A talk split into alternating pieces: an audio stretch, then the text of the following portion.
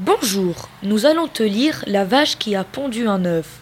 Quand tu entendras ce bruit, tourne la page. La vache qui a pondu un œuf.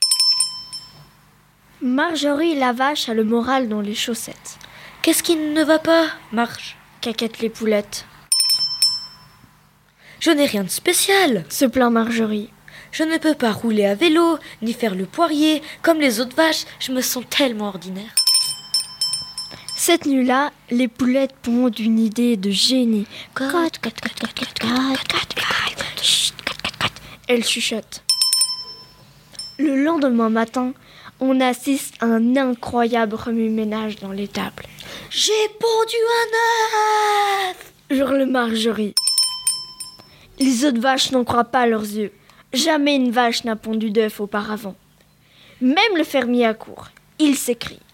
Oh, la vache Marjorie a pondu un œuf La fermière, quant à elle, alerte le journal local.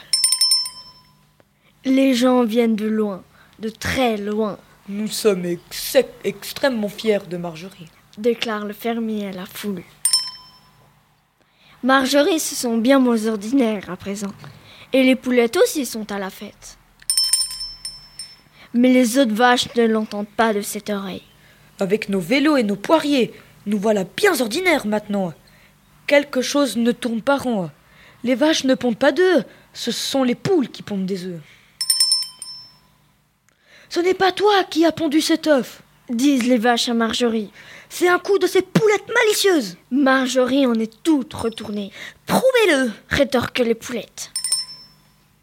Alors, elles attendent que l'œuf éclose.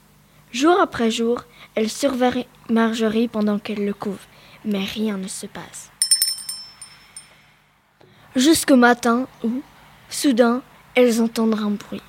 Toc toc toc, il arrive. Crie une des vaches. Et quand Marjorie se lève, L'œuf craque en deux pour laisser sortir un petit poussin duveteux. Je leur ai parié. s'exclame une des vaches. Un poulet Soudain, la minuscule boule de plume lève les yeux vers Marjorie et, Meugle-t-elle. Marjorie sourit en serrant fort son bébé dans ses bras, C'est une vache. dit-elle. Elle la baptise aussitôt Marguerite. C'est la fin de l'histoire.